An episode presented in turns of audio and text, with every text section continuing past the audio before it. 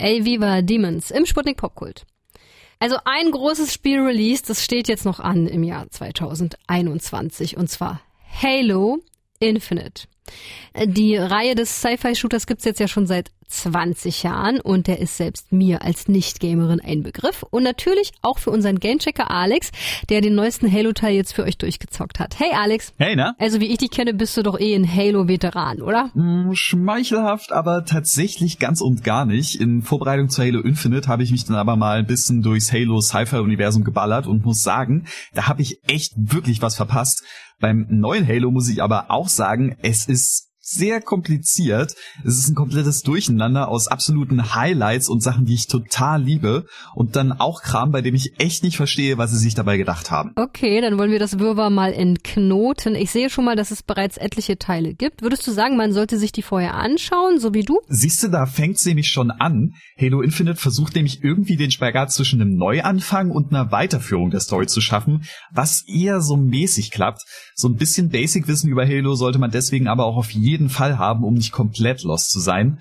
Kurz gesagt geht's um den Supersoldaten Master Chief, der schon seit Teil 1 gegen verschiedenste Aliens kämpft. Zum Anfang der Geschichte von Halo Infinite sind die Menschen aber gerade mächtig am Arsch, denn ihre Truppen sind nach einer großen Niederlage versprengt und der Master Chief treibt irgendwo im Weltall rum, bis ihn ein einsamer Pilot zufällig findet. Hey, hey, hey, ganz ruhig, Großer. Sie sind... Lagebericht. Lagebericht? Was? Sie sollten das hier sehen, Chief. Es ist aus.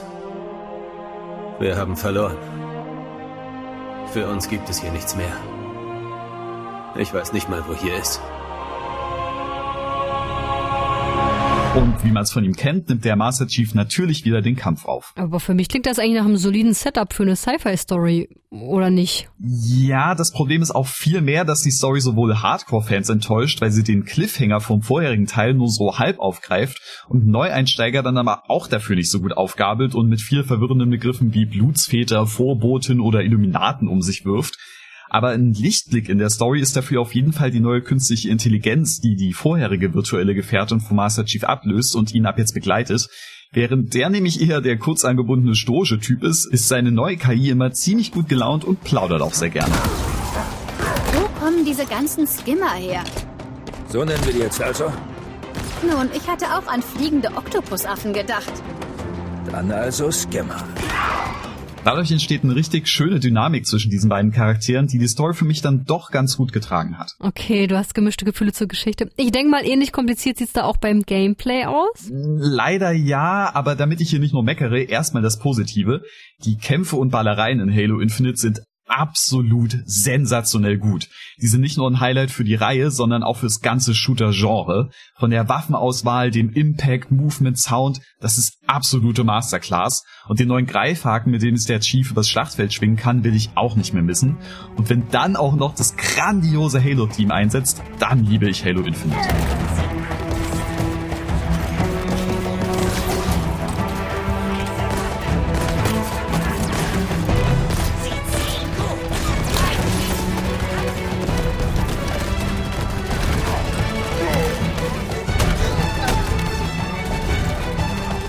Aber leider, wobei wir dann auch wieder beim Meckern wären, fehlt's Halo so ein bisschen an spektakulären Momenten und guter Inszenierung.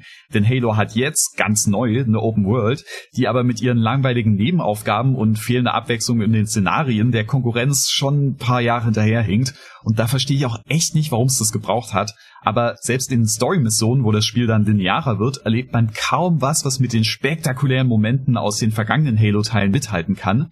Infinite hat echt verdammtes Glück, dass seine Stärken so krass gut sind, denn am Ende wollte ich Halo trotzdem immer weiterspielen und konnte es nicht liegen lassen. Also ich würde sagen, Halo-Fans kommen um das Teil eh nicht drum herum und alle anderen müssen abwägen, wie sehr sie die Ballerei begeistern kann. Danke Alex und Halo Infinite gibt's für die Xbox und PC für 60 Euro.